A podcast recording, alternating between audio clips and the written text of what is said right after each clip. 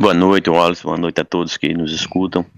É importante ressaltar o apoio que o nosso governo dá uh, às pessoas com deficiência.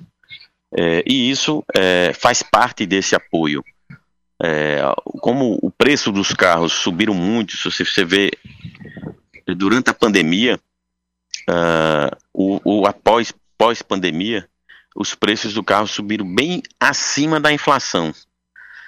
É, e eh, nós não sabemos o porquê, né? Mas o fato é que, para o consumidor final, o preço subiu muito. Então, uma forma de continuarmos dando esse apoio é exatamente apoiar o aumento é, do preço do carro, do preço final do carro, para que o, o, o portador de alguma deficiência possa comprar com a isenção do ICMS.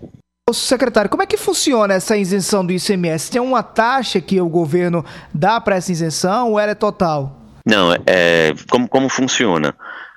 É, não é o valor total, é uma parte é, do valor do carro. Isto é, é o cidadão que, que tenha direito a esse benefício, ele, antes de, de ser aprovado no CONFAS, aumento, ele poderia comprar um carro até 100 mil reais. Se o carro fosse 101 mil reais, ele já não poderia comprar esse carro.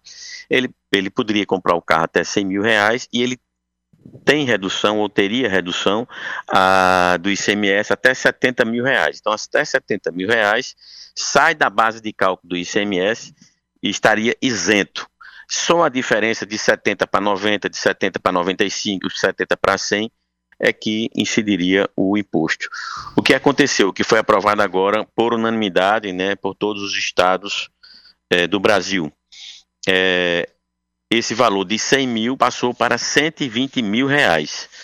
Então, o cidadão ele é, poderá comprar um carro agora é, até 120 mil reais. Entendi.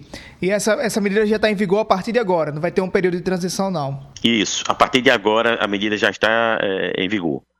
Secretário Marialvo Laureano, da Fazenda do Estado, muito obrigado pela sua participação na Hora H, para 26 emissoras em toda a Paraíba. Boa noite para o senhor. Boa noite, nós que agradecemos, estamos sempre à disposição. Grande abraço.